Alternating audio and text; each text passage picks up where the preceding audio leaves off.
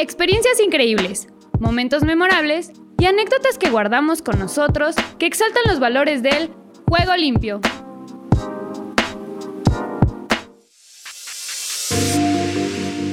Soy Michelle Vanessa Sánchez Yáñez.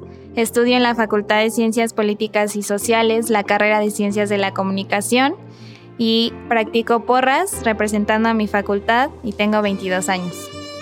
Pues en marzo yo empecé a practicar porras en el equipo de mi facultad y nos preparamos para la competencia de Juegos Universitarios 2022 y creo que fue una experiencia totalmente diferente porque yo nunca había practicado porras.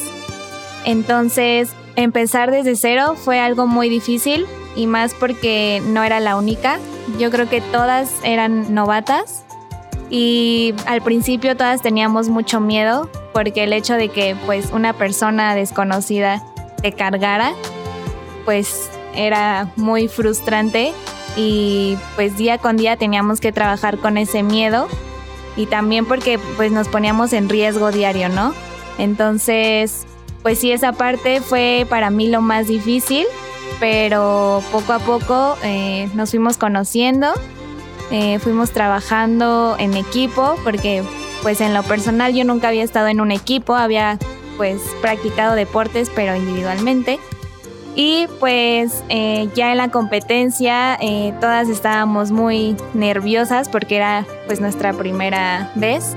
Y todos los equipos de las facultades eh, estaban de igual forma apoyándonos aunque fuéramos a competir. Y creo que eso fue lo más padre porque no se sentía como una rivalidad, y en el momento pues estábamos muy concentradas y nerviosas a la vez, pero nuestra coach Ofe siempre nos dio la confianza y siempre nos impulsó para pues sacar lo mejor de nosotras.